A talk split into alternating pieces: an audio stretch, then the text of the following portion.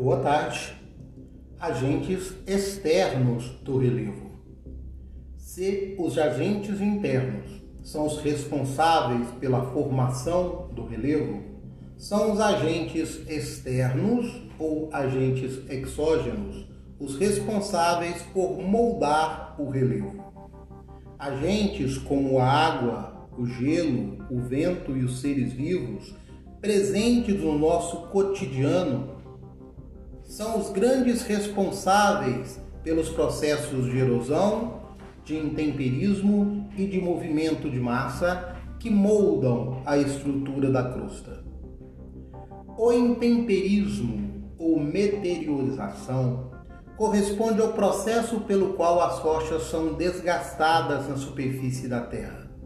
E o intemperismo é influenciado por fatores como clima, a variação da temperatura, o relevo, o tipo de inclinação em que se encontra a estrutura rochosa, com maior ou menor inclinação, a litologia, a presença de minerais que vão dar maior ou menor resistência à rocha no processo de desagregação, a estrutura ou textura da rocha, se ela é uma rocha porosa permitindo a infiltração, ou se ela é uma rocha mais compacta, dificultando a movimentação da água.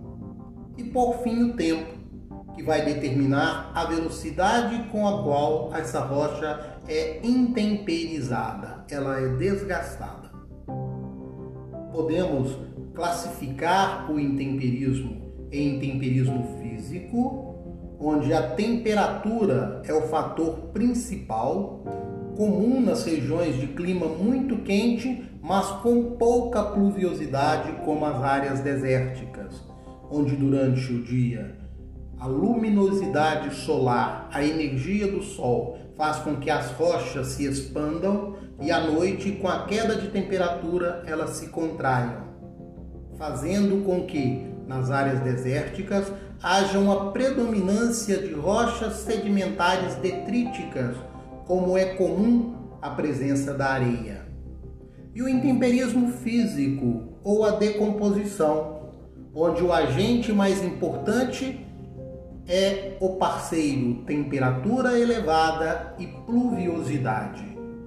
As chuvas intensas auxiliam e aceleram o processo de desgaste da rocha e o processo de formação do solo.